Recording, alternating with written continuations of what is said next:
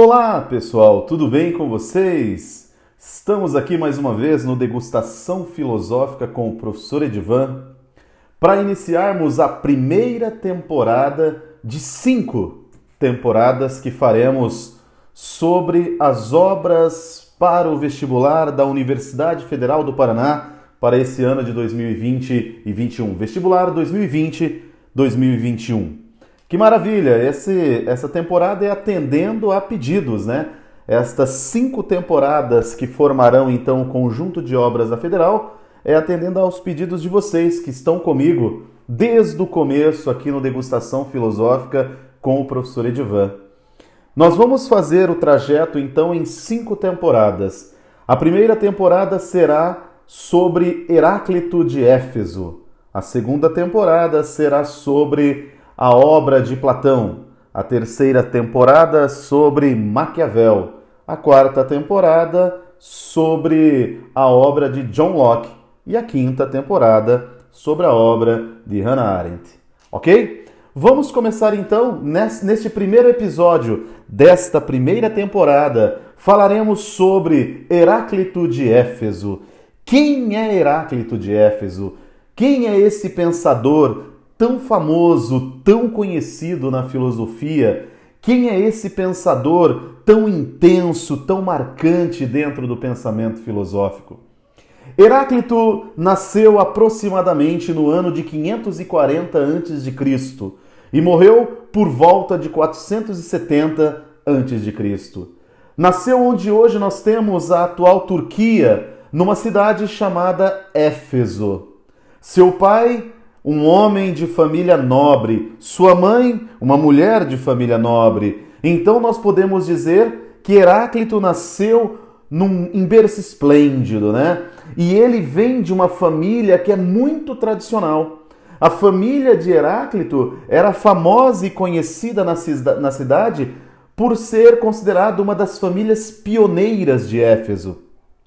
Nós que vivemos hoje nas nossas cidades sabemos que famílias tradicionais gozam de certa fama e Heráclito nasceu numa família assim. Talvez a sua educação dentro desses moldes nobres tenha o influenciado, inclusive na forma como ele enxerga a participação das pessoas na estrutura política. É interessante nós analisarmos que Heráclito ele vem para trazer certas novidades para a filosofia. O seu pensamento é um pensamento que não repetirá simplesmente o modelo estabelecido por outros pensadores da época. Ele vem trazer inovação, ele vem trazer novas perspectivas. É por isso que é comum encontrar no pensamento de Heráclito críticas sobre os poetas antigos, sobre os filósofos antigos é? e sobre, inclusive, questões religiosas.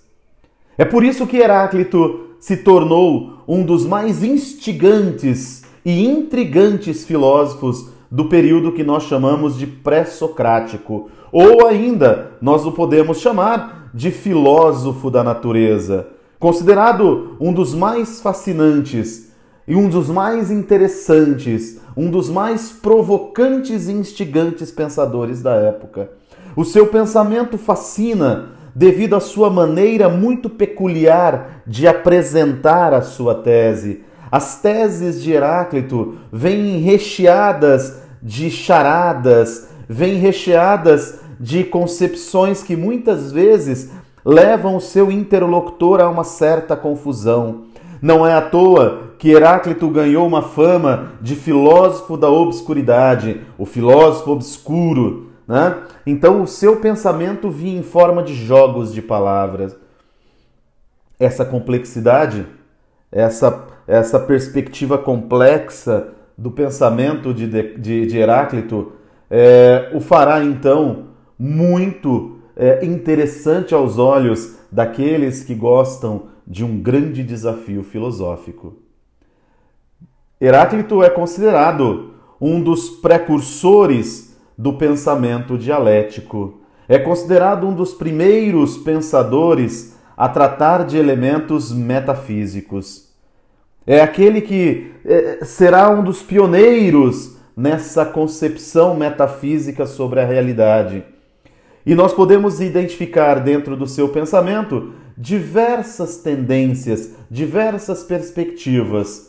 Mas a que o tornou mais famoso é exatamente aquela que nos interessa nesta temporada.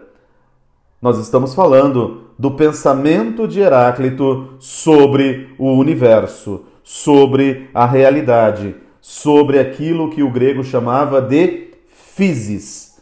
Qual era o princípio iniciante, né? Qual era o princípio gerador e regulador da natureza? Mas Heráclito queria mostrar isso de uma forma que não estivesse atrelada às questões religiosas. Então Heráclito vai se dedicar a uma análise racional sobre o cosmo, sobre o universo, sobre a physis, tentando encontrar dentro dessa physis o elemento originário e causador de tudo. Você deve pensar, mas Edivan, isso outros pensadores da época já faziam. Qual é a grande novidade que Heráclito vai nos apresentar? E a grande novidade do pensamento de Heráclito é exatamente o fato dele ter certeza absoluta de que no universo tudo está em constante transformação. Tudo está num constante devir. Tudo está mudando a todo instante. Então, para Heráclito, tudo se transforma, tudo está em constante movimento. O universo, o mundo e tudo que habita este universo esse mundo passa por destruições, transformações e criações que serão constante, mudando a todo instante, fluindo sem cessar. Este é o grande, é, esse é o grande norte do pensamento de Heráclito. É nesta direção que o seu pensamento caminha. Mas existe, é claro, um outro elemento que torna a sua filosofia brilhante. Porque, é claro, eu disse que o devir da sua filosofia é o que o tornou famoso. Mas o que o coloca dentro do rol dos pensadores da natureza, dos pensadores pré-socráticos, é o fato de que todo esse fluir, toda essa transformação tem um, um, um elemento que perpassa, que perpassa todo esse pensamento, que perpassa toda essa transformação que o universo sofre. Nós podemos dizer, numa outra linguagem, que existe um vetor, existe um elemento que é o vetor de toda essa transformação, de toda essa mobilidade, de toda essa inquietação. E esse vetor seria a substância original, o elemento primeiro na composição do universo, do cosmo, da matéria. E nós estamos falando, é claro, do fogo. Heráclito, o filósofo do fogo. Heráclito, o filósofo do movimento, do fluir e do devir constante. Heráclito, o filósofo obscuro, o filósofo das charadas, o filósofo crítico, profundo nas suas ideias, o filósofo inovador, dialético e metafísico.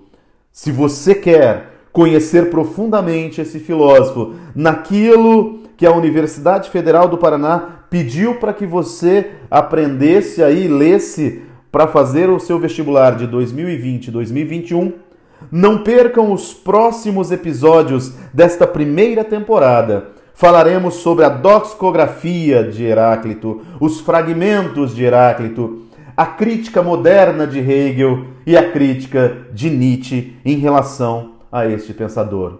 Venha comigo no Degustação Filosófica com o professor Edivan nesta primeira temporada sobre a obra de Heráclito. Não percam os próximos episódios. Tchau, galera!